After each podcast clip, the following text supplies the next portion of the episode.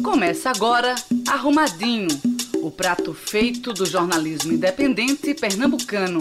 Um podcast da Marco Zero Conteúdo em parceria com a Ecos Comunicação.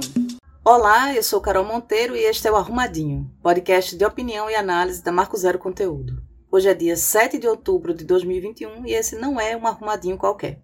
Chegamos à edição número 60, o último episódio dessa segunda temporada, e a gente vai dar uma parada, pensar como vamos repaginar o programa para 2022, mas já vou avisando, podemos voltar a qualquer momento em edição extraordinária, se as notícias e a realidade exigirem. E convenhamos que a chance disso acontecer é grande, porque o Brasil realmente não é para amadores e de 2018 para cá aprendemos que tudo é possível, né? E aí, para o último arrumadinho do ano, estão comigo a dupla Inácio França e Laís Portela. E como a gente está a menos de um ano do primeiro turno das eleições para presidente, nesse primeiro bloco a gente vai discutir como essa virada de página no calendário muda o debate nacional e praticamente tira do horizonte o impeachment de Bolsonaro. Né? Ou seja, infelizmente não vai rolar e certamente ele deve concorrer à reeleição.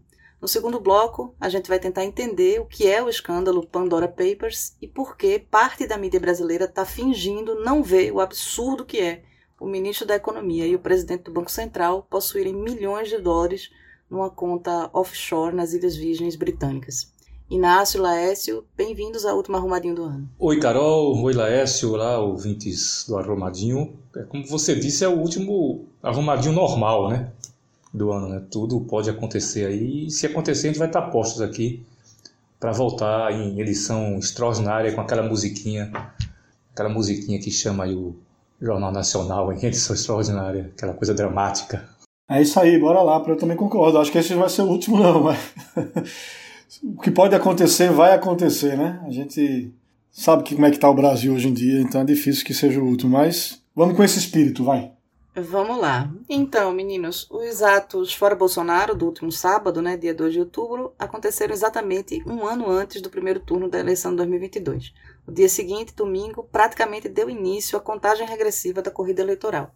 Agora, Bolsonaro não conseguiu juntar gente suficiente para dar um golpe de Estado no dia 7 de setembro. Por outro lado, as esquerdas, mesmo com reforço de outros partidos de oposição, também não reuniram multidões né, capazes de impressionar o presidente da Câmara e o Congresso Nacional a ponto de viabilizar a abertura de um, só precisava de um, né, entre as centenas de pedidos de impeachment, e esse desfecho né, parece ter saído do horizonte político. E aí, logo no domingo, Lula abriu jornada de uma semana em Brasília, fazendo várias reuniões com lideranças nacionais dos partidos de esquerda ou dito progressistas. E Bolsonaro, por sua vez, tenta desesperadamente encontrar um vice para chamar de seu, uma fórmula mágica para melhorar nas pesquisas e um partido que o queira. Para isso, o PP deu sinais de que pode aceitar a filiação dele. E é bom lembrar que o PP é o partido do presidente da Câmara, Arthur Lira, o mesmo que não colocou os pedidos de impeachment para andar. Quanto isso, vários nomes da chamada terceira via ou centro-direita tentam inutilmente seduzir os outros pré-candidatos e decolar nas pesquisas. E então, Laércio, a gente pode esquecer o impeachment e se preocupar apenas com a eleição de 2 de outubro de 2022? É isso, Carol, é isso sim. Podemos esquecer o impeachment. Isso não significa que os processos, o relatório da CPI não vão ter impactos políticos. Vão ter sim impactos políticos na imagem também do, do Bolsonaro, do governo Bolsonaro, mas não há tempo. É preciso reconhecer que não há tempo hábil para o um impeachment. Muito difícil que isso aconteça. Né?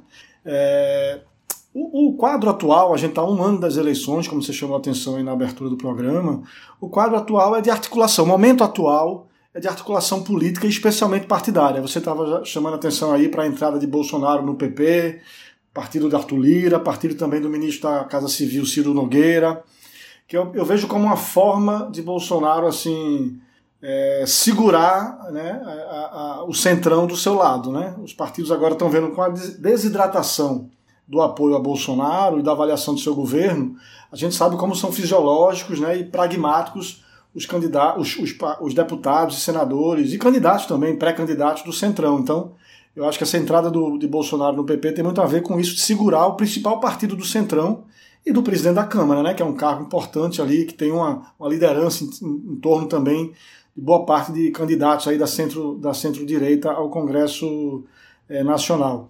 Importante ver também que entre as exigências que Bolsonaro está fazendo para entrar no PP está a dele e do seu grupo definirem quem serão, quais serão os candidatos ao Senado. Ele está muito preocupado também em garantir. Ele já tem garantido uma maioria na Câmara, né, as votações recentes têm mostrado isso, mas ele quer garantir, caso seja reeleito, uma, uma maioria também no Senado. E as negociações que ele está fazendo para entrar nos partidos, especialmente aí no PP, tem a ver com isso. Ele quer ter a prerrogativa de indicar os candidatos ao Senado, especialmente no reduto dele no Rio de Janeiro. Né? Você falou aí da, da movimentação de Lula. Essa movimentação de Lula nessa semana eu chamaria a atenção que acho que ele está fechando uma unidade aí no campo da esquerda. O pessoal que lançou candidato a presidente é, em 2018, né, o Boulos contra o Haddad do PT, dessa vez não vai lançar candidato a presidente, dificilmente vai lançar, vai ficar com, com o PT, vai estar junto nacionalmente com o PT. A mesma coisa do PCdoB, que é aliado de todas as horas. E Lula vai estar ali já cativando, trazendo para junto o PSB do governador Paulo Câmara, que teve em Brasília, se reuniu com o próprio Lula. Né, e, e, então acho que pessoal PCdoB, PSB e PT devem marchar juntos. Lula, inclusive, anunciou que vai apoiar, que o PT vai apoiar o candidato do PSB, o Marcelo Freixo, no Rio de Janeiro. Eu acho que muito provavelmente isso vai acontecer também, o PT apoiando a candidatura do PSB aqui, apesar das resistências, das resistências locais. Mas eu acho que em troca do apoio nacional é o que deve acontecer. Também Lula está sinalizando aí os partidos de centro-direita, o PSD de Kassab, o MDB de Eunício Oliveira, vai jantar, se encontrando com todos eles. Sabe que não vai ter o apoio no primeiro turno, mas já está aí é, é, construindo as pontes para o segundo turno, um eventual segundo turno. Né? O PSD de Kassab querendo trazer Rodrigo Pacheco do DEM de Minas Gerais para ser o candidato a presidente, para fortalecer o partido justamente nessa, nessa negociação do segundo turno. Né? E os tucanos, para variar, batendo chapa lá, brigando internamente. João Dória, governador de São Paulo, Eduardo Leite, governador do Rio Grande do Sul. Tem convenção marcada agora para novembro, onde eles vão decidir quem deve ser o candidato aí da.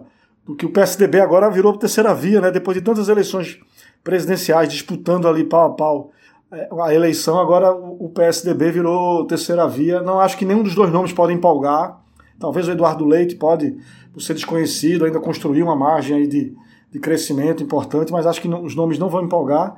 E os fantasmas que voltam a rondar a política nacional com, a, com o retorno de Sérgio Moro aí, se reunindo com lideranças.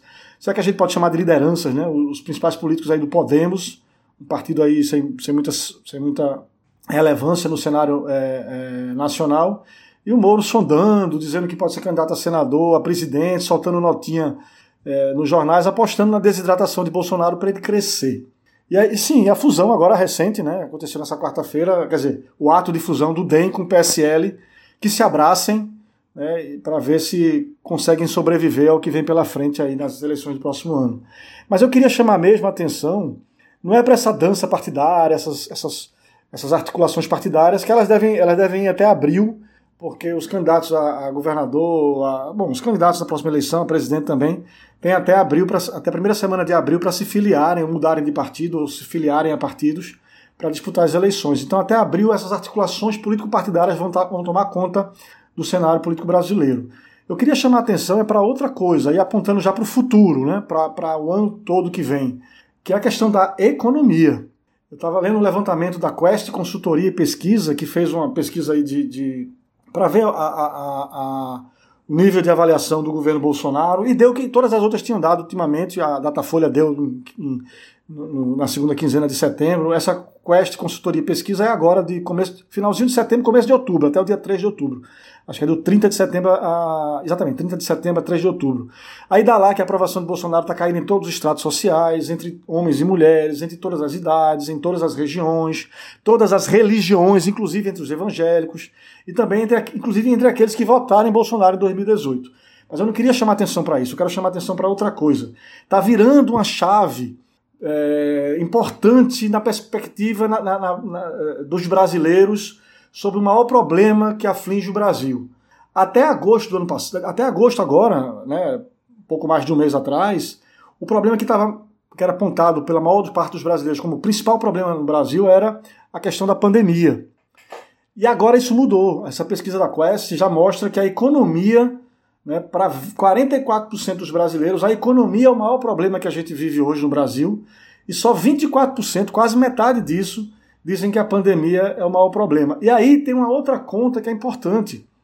É que para a maioria dos brasileiros, é, 51%, Bolsonaro pouco ou nada é responsável pela situação que chegou a pandemia no Brasil. Ou seja, a pandemia deixa de ser assunto, embora a, a, é, a, maior parte dos brasileiros, e a maior parte dos brasileiros tira a responsabilidade de Bolsonaro pelo caos que a gente viveu na pandemia. Mas isso se inverte quando a, o assunto é a economia, que passa a ser agora o assunto mais importante na cabeça dos brasileiros. É que a maior parte dos brasileiros acredita, 54%, que Bolsonaro é sim responsável pela piora da economia. E essa chave, Laércio, quando ela vira, ela é muito perigosa, né? Porque eu acho que as condições assim para o golpe contra contra Dilma em 2016 eram fortemente ligadas à economia, né? A situação econômica do país naquele contexto, né?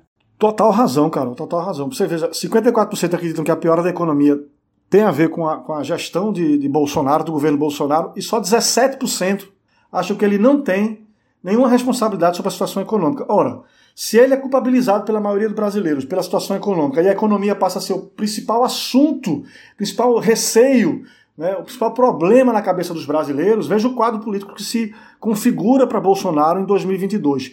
E eu, para finalizar esse primeiro comentário, acredito que a gente teve essa mudança de chave também na cabeça de Bolsonaro. Para mim, aquele Bolsonaro que vai ali à Avenida Paulista e também Brasília, na esplanada, e faz aquele discurso veemente, criticando o STF, dizendo que não vai, que vai desobedecer a decisões judiciais do Antônio, do Antônio Moraes, é, ministro do STF, aquele é o Bolsonaro da pandemia. O Bolsonaro que vai lá e fica vendo o Temer ditar a cartinha pedindo, dizendo que não foi, que foi mal entendido, que foi mal entendido, mal compreendido, é o Bolsonaro da chave da economia. É o Bolsonaro pressionado pelas elites econômicas e políticas, representado naquela mesa, sentadinho lá, na cabeceira estava o especulador, que alguns chamam de investidor nas ginarras. É, é essa chave, é esse grupo, essas elites políticas e econômicas começam a pressionar Bolsonaro e, e dizer para ele o seguinte: ó, é preciso baixar a fervura da política para tomar conta da economia, porque senão vai perder a eleição lá na frente. Mais do que perder a eleição, nem o golpe pode vir, porque vai perder o apoio popular completo. Então, assim, eu acho que o Bolsonaro, agora, nesse momento, ele pensa em duas coisas: se organizar política e partidariamente, aí tem um PP, trazer o Centrão, não deixar o Centrão fugir por causa da desidratação político e, e, e do apoio que ele tem na população, que está caindo, e ao mesmo tempo é, contemporizar esfriar as relações de tensão que tinha com o STF, com, o TSE, com o Judiciário, para tentar minimizar os impactos econômicos e voltar a ter algum apoio popular. Eu queria dizer só o seguinte: as pesquisas continuam a dar. Isso não quer dizer que ah, Bolsonaro acabou. As pesquisas de opinião continuam a dar ampla margem de vitória para Lula em todos os cenários e tudo mais, mas pesquisa de opinião a um ano da eleição vale muito pouco. Já essa pesquisa aqui falando sobre o problema da economia essa é importante para dizer o que é que vai para onde vai a, a, a, política brasileira nos próximos meses. É isso. Eu queria chamar a Inácio para conversa e começar perguntando sobre isso, né? Inácio, as pesquisas hoje, como Lécio apontou, dariam Lula em todos os cenários. É, queria ouvir você, saber se o que, é que você pensa sobre isso e se já dá para tentar cravar alguma previsão assim com um ano de antecedência. Não, não, Carol. É, Laércio está certo. Pesquisa retrata o momento pesquisa, por exemplo, essa pesquisa da Quest aí que, que Laércio citou, ou a pesquisa da Datafolha que foi divulgada semana passada, ela não retrata nem mesmo o momento do dia em que foi divulgada. Por exemplo, a Quest, que começou a sair os resultados ontem à noite, não retrata nem mesmo a situação de ontem à noite ou de hoje. É, no caso, retrata, retrata o momento em que foi feita a pesquisa naquele momento ali. E o momento em que foi feita a pesquisa indica que Lula sai melhor posicionado nessa corrida né, para a eleição presencial. Isso sem dúvida. E com números, vantagens bem robustos, isso facilita na vida política, né? isso, fa isso facilita o trânsito político, atrai gente, né? Atrai gente que está dispersa, que está em outro bloco, atrai gente assim com o cheiro do poder, né? Que sente a, a perspectiva de ser poder novamente ou de continuar a ser poder. Bem, então é, é, facilita muito a, a, política, mas não é previsão. Uma pesquisa não indica Lula vai ganhar a eleição. Não, Lula ganharia a eleição se ela fosse, se ela acontecesse no dia, sei lá, do, 1 de outubro, 30 de setembro, quando foi feita a pesquisa. É, eu, eu, li, agora assim, em, em, relação a Lula, né, as movimentações aí de Lula, eu li algumas colunas né, desses portais, e eu vou citar um especificamente, o Vinícius Torres Freire, que é um ótimo colunista do UOL, do portal UOL. Ele, em algumas, há umas duas semanas atrás, ele falou algo assim que é, entre o, a, o time né, de economistas a que Lula tem acesso, a que ajudou Lula a governar durante oito anos, que ajudou Dilma a governar, não havia é, é, nesse time é, como tirar da cartola uma solução para a economia. Não havia ninguém ali que tivesse a solução para a economia brasileira, que, o, que, que pudesse indicar um caminho e tal, que a, a situação é de 2021, 2022 é muito diferente de 2012 e tal. Bom, nisso está certo, né? As, a, a, a, conjuntura é muito, muito diferente do que era em 2002. Agora, é, é muita inocência ou presunção, né? Eu acho que é mais presunção, acreditar que um cara que disputou cinco eleições presidenciais, que foi presidente por oito anos, que elegeu sua sucessora, que, sei lá, passou 580 dias preso, é, que tem 70 e poucos anos de idade, 75 anos de idade, Acreditar que esse homem não esteja dialogando com economistas de várias correntes, com empresários de várias correntes, sondando possibilidades, tanto para é, é perspectivas econômicas, ou, por exemplo, para escolher o seu vice ou a sua vice, é, é, é muita presunção isso. Né? Ele, ele, ele, Lula não passa o dia vendo série da Netflix. É, dificilmente um cara que está com é, que tem a experiência dele e que tem e que está com esse, essa vantagem em pesquisa ele, ele passa o dia vendo o serial Netflix ou, ou, ou, ou, vendo o, o telejornal da Globo News. É, ele sabe que, não, ele melhor do que ninguém, né, que perdeu três eleições, sabe que não há uma eleição conquistada, ganha com um ano de antecedência. Então, é, é essa minha, essa coisa de eu falar né, que pesquisa não é previsão de que vai ganhar, é apenas isso aí. É, é, os políticos estão cansados de saber disso. Lula mais do que os outros. Em relação às movimentações de Bolsonaro, Acho que a maior esperança dele e de quem está com ele é no peso da caneta, né? Porque caneta presencial é capaz de mobilizar recursos, né? É capaz de movimentar recursos para um lado ou para o outro, é capaz de definir política, tal. Resta saber se ele sabe usar caneta. Até hoje ele, não, ele demonstrou não ter, é, não saber como usar caneta. Sabe como usar rede social, sabe como usar, como usar, como mobilizar sua base e tal, mas ele não sabe como usar caneta.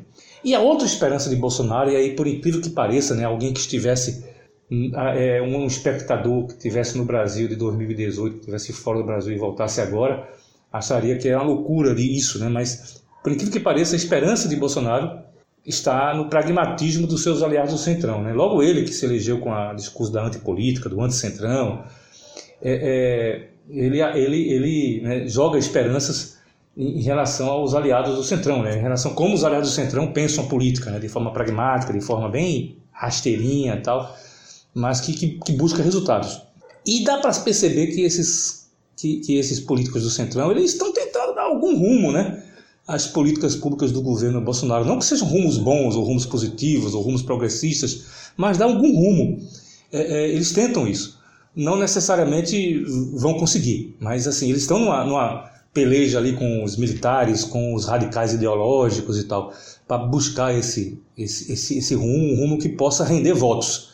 É, é importante isso, né? é importante essa perspectiva. O que o Centrão busca é um rumo que possa render votos e que passe por um caminho mais, mais demagógico, não sustentável, mas que renda votos em 2022. Nem que seja distribuir dinheiro no meio da rua. Né? Eu até vou voltar a esse assunto mais adiante, quando a gente falar do, dos offshores de, é, de Paulo Guedes. Agora, o, o, é inegável né, que, que as pesquisas indicam um desgaste inédito né, para um presidente em, em primeiro mandato assim, dificilmente ele imaginava que ia chegar em outubro de 2021 com um desgaste tão grande, né? Acho que nem nós imaginávamos isso. Ah, não, pelo amor de Deus, eu já imaginava, né, Inácio? Eu, eu, eu tenho, eu sou surpresa que ele tenha saído, sei lá, vivo, são, que ele tenha saído, são não, mas que ele tenha existido ainda, no, depois completamente despreparado, completamente, e ainda pega uma pandemia em nível mundial realmente ele, além de ter tido azar né, da pandemia, ele realmente não tinha a menor condição. Eu já imaginava que o desgaste ia ser grande e ia ser rápido. Né? É, mas eu confesso que eu não imaginava que em outubro de 2021 nós estivéssemos tão melhores do que estávamos em outubro de 2019.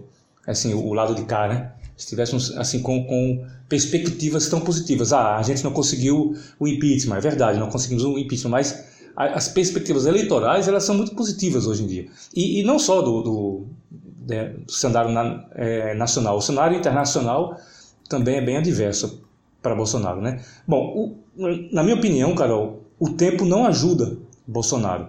É, é, é, como, não sei se eu sei que você não tem muita intimidade com futebol, mas é como dois times estivessem ali aos 44 do segundo tempo, perto de, perto de acabar o jogo, e Bolsonaro tivesse que fazer um gol, dois gols, no caso. O tempo não ajuda, o tempo passa rápido é, é para ele, porque uma coisa é você decidir que vai optar por uma política, por um caminho político. Outra coisa é implementar esse caminho, é você ter capilaridade, estrutura no, no governo para implementar uma política. E a outra, ainda mais complexa, é que essa política dê resultados do jeito que ele quer, principalmente num cenário internacional tão adverso como eu, como, como eu falei. Então, é, enfim, o, o cenário me parece, e nesse cenário todo, ele me parece literalmente, mas literalmente muito apertado para um terceiro nome nesse momento. Muito apertado por quê? Porque você tem, de um lado, um ex-presidente que parece ter ganho uma, uma aura mitológica né, após 580 dias na cadeia, e do outro lado, um presidente em exercício. Né? E, e, e, então, o presidente em exercício que tem a caneta. Então, por isso, é, e, um, e veja bem, o presidente em exercício que tem, que detém, que controla parte do eleitorado, parte do eleitorado que poderia votar em Mandetta, em Dória, em Eduardo Leite, até mesmo em Ciro Gomes. Ele controla essa parte desse eleitorado, essa parte aí que está nos 20 e poucos por cento atualmente. Então, para esses, a contagem regressiva é ainda parece ainda mais rápida do que parece para Bolsonaro. É isso que eu tenho a dizer no momento. Arrumadinho, seu prato feito de opinião e análise das notícias mais importantes da semana, pela equipe da Marco Zero Conteúdo. Bom, então vamos agora passar para o segundo bloco, né? E eu vou começar explicando o que é uma conta ou uma empresa offshore. Eu não vou explicar para vocês dois, né, Inácio Laércio, claro, porque certamente vocês têm mais de uma dessas contas espalhadas por aí, né, com o salário aqui da Marco Zero. Mas eu vou explicar para os ouvintes menos abastados. De forma bem simplificada, é uma conta ou uma pessoa jurídica aberta fora do país de origem da pessoa, geralmente em paraísos fiscais, ou seja, lugares onde não se cobram impostos ou quando cobram é quase nada. E aí a pergunta: é ilegal um brasileiro ter uma conta dessa? Não, não é. Mas tem que ser tudo declarado no imposto de renda. Né? E legal mesmo é o ministro da Economia e o presidente do Banco Central terem uma conta dessa. E aí eu explico também por quê. O artigo 5 do Código de Conduta da Alta Administração Federal proíbe que funcionários públicos de alto escalão mantenham aplicações financeiras que possam ser afetadas por políticas governamentais. Ou seja, o cara está no governo, ele tem a caneta, como vocês né? Como você falou, Bolsonaro tem a caneta, mas o ministro da Economia também tem uma caneta muito poderosa. E de repente o cara tem investimentos né, fora do Brasil, ele pode se beneficiar com os rumos da, da economia no Brasil. Esse é que é o problema. E aí, tanto no caso do ministro Paulo Guedes quanto do Roberto Campos Neto, né, que é o presidente do Banco Central, o conflito de interesses é descarado. Né? E aí esse escândalo foi divulgado no mundo todo pelo Consórcio Internacional de Jornalistas Investigativos, que revelou o nome de dezenas de celebridades e de políticos com contas offshore no Caribe e né, daqui no, do Brasil parece que uma parte da mídia está fingindo que, que não entendeu o absurdo né, que é essa notícia. Como é que você está vendo a cobertura desse escândalo, Laércio? Carol, muito tímida nos jornalões brasileiros. Né? Quando eu falo jornalões brasileiros, eu estou falando da Folha de São Paulo, Estado de São Paulo, o Globo e o Valor Econômico, né? os principais jornais que têm as agências de notícias que replicam os seus conteúdos especialmente os conteúdos nacionais, para todos os jornais regionais espalhados aí por, pelos, pelos 27 unidades federativas do Brasil. Quer dizer, os jornalões cobrindo de uma maneira muito tímida é, um assunto que a gente sabe, né, que você já mostrou aí na abertura do bloco, de muita relevância e de extremo interesse público, porque nós estamos falando das duas principais autoridades econômicas do país.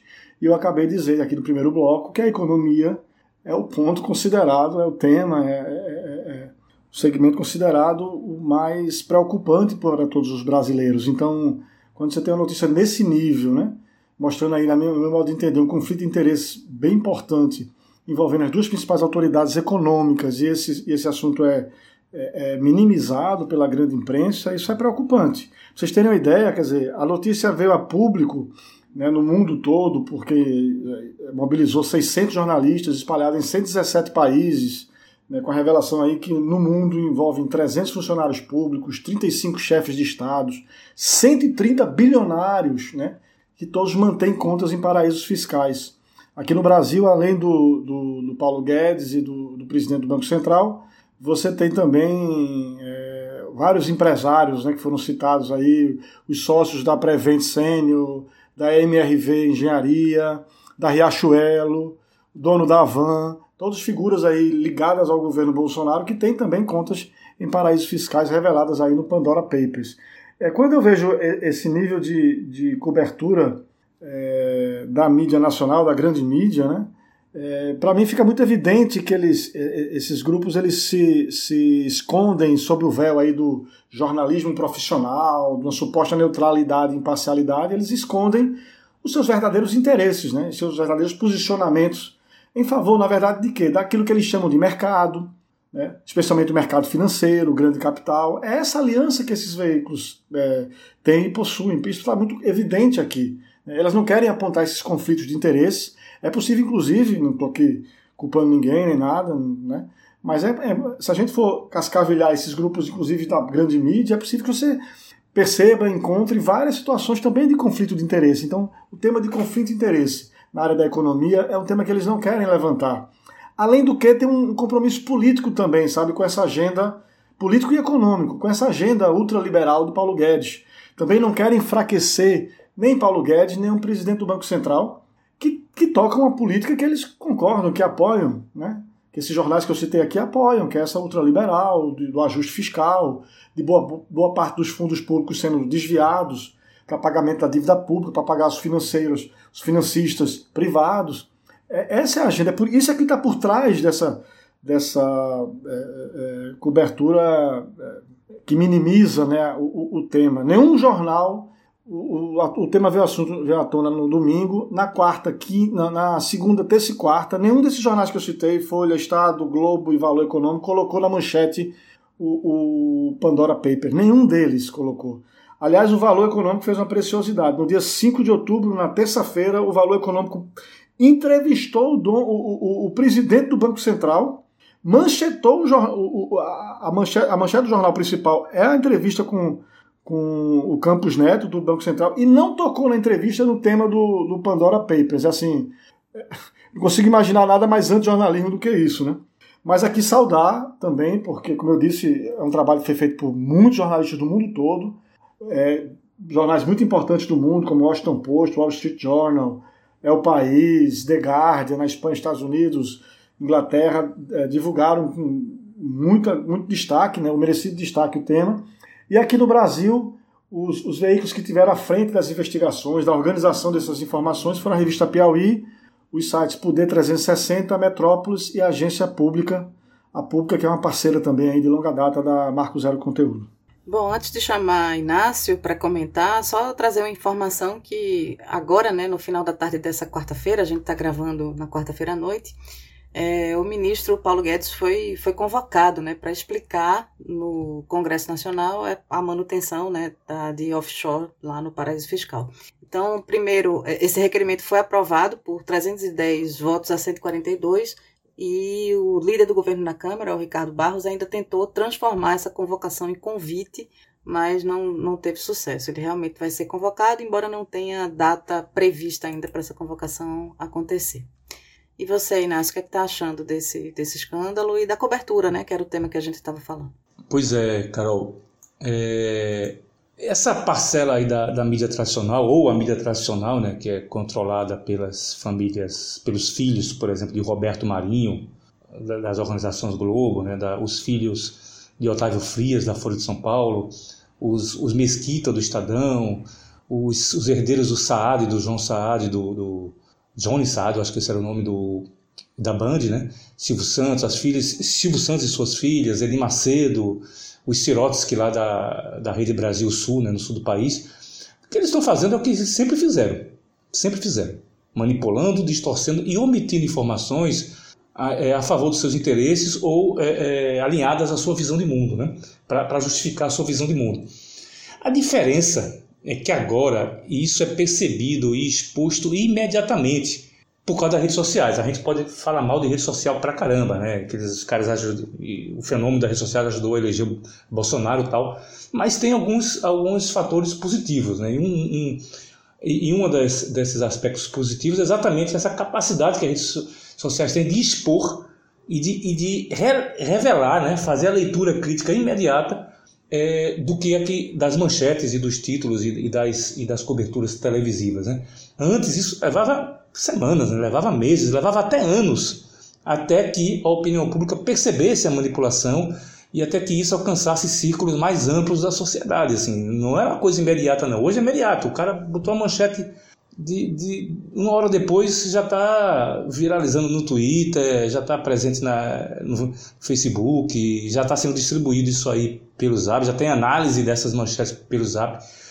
É, agora, a velocidade né, com que essas, com que isso é, é, é desconstruído, é, na minha opinião, ela afeta diretamente a credibilidade dessa forma de fazer jornalismo, né, da, do, do jornalismo que alguns chamam de tradicional, outros chamam de industrial na, na, minha opinião, ele escava um pouquinho mais o chão sob os pés dessa mídia, né? Eu acho que e em contrapartida leva mais público ou acrescenta mais para os novos veículos, né? os novos veículos nativos digitais, os veículos independentes, é, é porque o público que procura a agência pública, que procura Marco Zero, que procura o Intercept, que procura é, é, a mídia que tem Alagoas, não é, é exatamente o público que já não se sente representado pela Folha de São Paulo, pelo Estadão, pela Globo. Tal. Então, é, assim, é o público que consegue ler, fazer a leitura crítica do, dessas manchetes. Agora, se a mídia decidiu não bater em Paulo Guedes, e aí eu vou tocar num assunto que você falou aí agora, que é a, aprovação né, do, do, requerimento, a maioria da Câmara aprovou o requerimento para levar Paulo Guedes não para a comissão, convocou Paulo Guedes não para a comissão, é, de Finanças levou Paulo Guedes para o plenário da Câmara para ser sabatinado, interrogado por 503 parlamentares. É, essa mídia que decidiu não fazer isso, porque ou se sente representada pelas políticas das reformas antipovo de Paulo Guedes, ou porque os próprios donos de jornal, até dessas famílias que eu citei aí acima, esses sobrenomes, eles têm fortunas em contas offshore, eles têm fortunas em contas em, em paraísos fiscais, eles levam dinheiro para fora para não pagar imposto aqui. Então, essa mídia ela vai ter que cobrir esse, esse, essa convocação, essa, essa ida de Paulo Guedes ao, a, a Câmara, ao plenário da, da Câmara, porque o Centrão sentiu o cheiro de sangue. Na minha opinião, o Centrão sentiu o cheiro de sangue. É, é, por isso teve votos do Centrão e teve votos da oposição que se juntaram para aprovar esse requerimento, essa convocação do ministro da Economia. É, Talvez Paulo Guedes nem saiba disso, mas eu acho que vai ser o pior dia da vida dele. Talvez ele não tenha nem realizado ainda, mas vai ser o pior dia da vida dele. Ele vai ser trucidado lá dentro. Vai, é evidente que vai ter os bolsonaristas para ajudar ele, mas é, é, não, não, não vai ter dia fácil, não, não vai ser um dia fácil para ele. Agora, por que, que o Centrão sentiu o cheiro de sangue? Porque os caras, o, o time de Ciro Nogueira, né, de, de de Arthur Lira estão querendo já há algum tempo ter alguém do próprio time na cadeira de ministro da Economia. Alguém que vá fazer aquilo que eu disse lá em cima, alguém que vá fazer alguma política para distribuir dinheiro na rua, para poder ajudar na, na eleição. É, é, esse pessoal quer ganhar a eleição, esse pessoal quer ter. Se não quer eleger Bolsonaro, se eles não fazem tanta questão de, de, é, de eleger Bolsonaro, eles querem se salvar, eles querem aumentar sua bancada para poder ter mais acesso a mais dinheiro do fundo eleitoral, enfim, do fundo partidário. Então eles, eles querem isso, eles precisam eleger, precisam eleger governadores e tal. Então eles estão desesperados em torno dessa né, mudança de rumos aí na política econômica. E a mídia vai ter que dar tratamento a esse dia, ao, ao caso nesse dia. Quando ele sentar na cadeira lá da, do plenário da Câmara Federal é, para ser sabatinado por 503 deputados, a mídia vai ter que dar essa notícia. Porque um ministro da Economia ser submetido a isso, salvo engano, é algo acho que é inédito na história recente da nossa República. Muito bem, e a Marco Zero certamente vai acompanhar essa cobertura, né? Bom, mas como sempre, o último quadro do Arrumadinho é o cardápio da semana, que é aquele quadro em que a gente escolhe uma notícia boa e uma notícia ruim. Ouça agora o cardápio da semana. E aí, essa semana, Laércio Portela montou o derradeiro cardápio, último cardápio da segunda temporada do Arrumadinho. O que é que você preparou, Laércio? Bem, Carol, dessa vez foi fácil escolher a notícia boa, que é uma notícia da casa, né? Assim, né? É a realização da segunda edição do Festival Fala de Comunicação, Cultura e Jornalismo de Causas. Festival que é idealizado e organizado por Marco Zero Conteúdo, por nós, e parceiros de muitos anos nossos também, a Ponto Jornalismo, Alma Preta e Um Papo Reto. Começou em dia 1 de outubro, sexta-feira passada, e vai até sexta-feira dessa semana. Cinco mesas de debate, discutimos como o jornalismo, a cultura e a arte podem dialogar para reconstruir o mundo que está em ruínas, esse mundo aí do avanço do conservadorismo. Discutimos também a relação do jornalismo com a democracia, a importância do jornalismo para compromisso com a democracia, né, o seu compromisso com a democracia. Discutimos narrativas de resistência nas redes, povos originários, coletivos periféricos. Também quem vai financiar o desafio da sustentabilidade da mídia independente, quem vai financiar esse jornalismo independente no Brasil.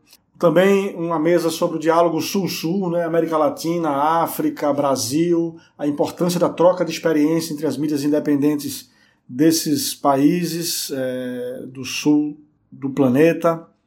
E agora, nessa semana, a gente está no curso aí, extensivo aí de quatro dias, Jornalismo, o Mundo Moderno e Novas Formas de Mediação, tocada aí pela doutora em Ciências da Comunicação pela ECA, lá da USP, Rosane Borges. Então, assim, foi uma programação muito, muito bacana, muito importante. Importante a gente é, colocar esse nome de jornalismo de causas, dizer que é um jornalismo é, comprometido né, com democracia, com direitos humanos, com um ambiente saudável para a vida de todos nós.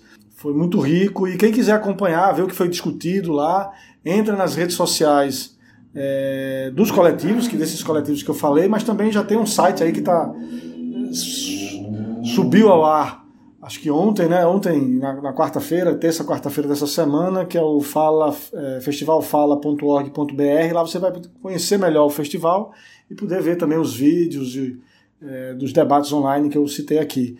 Uma notícia boa também, que tem muito a ver com esse assunto que a gente está falando aqui, que é também a nova edição da revista do jornal Le Monde Diplomatique, já na, na internet e também nas bancas de revista que trata da regulação dos meios de comunicação no Brasil, um tema super importante, e que traz um artigo da nossa repórter, a repórter Marco Zero, Raíssa Ebrahim, sobre a mídia independente, fala lá da Marco Zero, também dessas experiências da mídia independente que vão crescendo e ganhando corpo no Brasil. Fica a dica.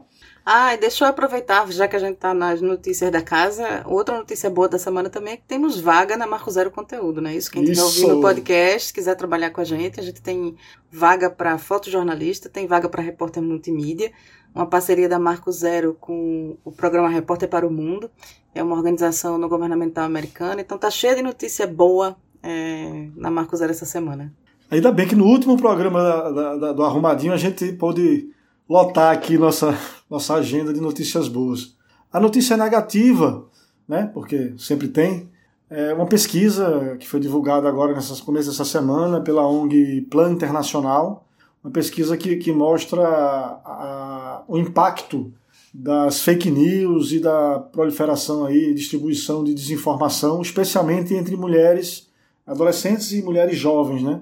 E aqui vou enfatizar especialmente as, as mulheres é, brasileiras aí entre 15 e 24 anos que tiveram contato aí é, com informações falsas distribuídas majoritariamente pelas redes sociais. Mais de 70% dessas, dessas é, meninas e jovens adultas disseram que tiveram contato com, com informações falsas distribuídas nas redes sociais. A maior parte dessas informações é sobre o tema da Covid-19 no ano passado, mas também é, abordando temas como política, eleições, é, igualdade de gênero e feminismo e direitos da população LGBTQIA.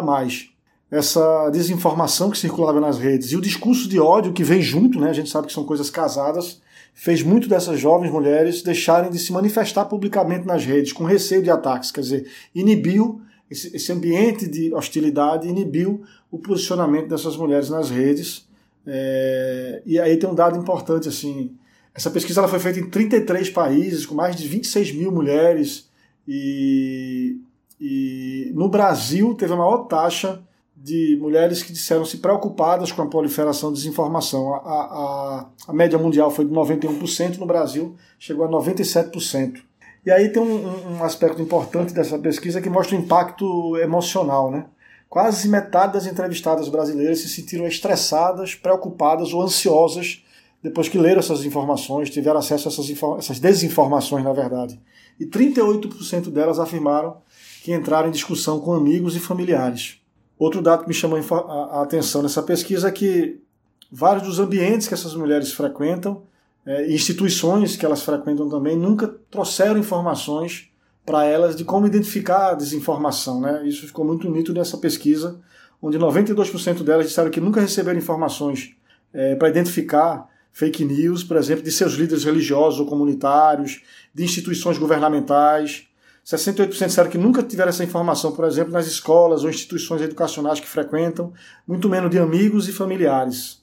Então, é, é realmente é um ambiente é, coletivo mesmo de desinformação.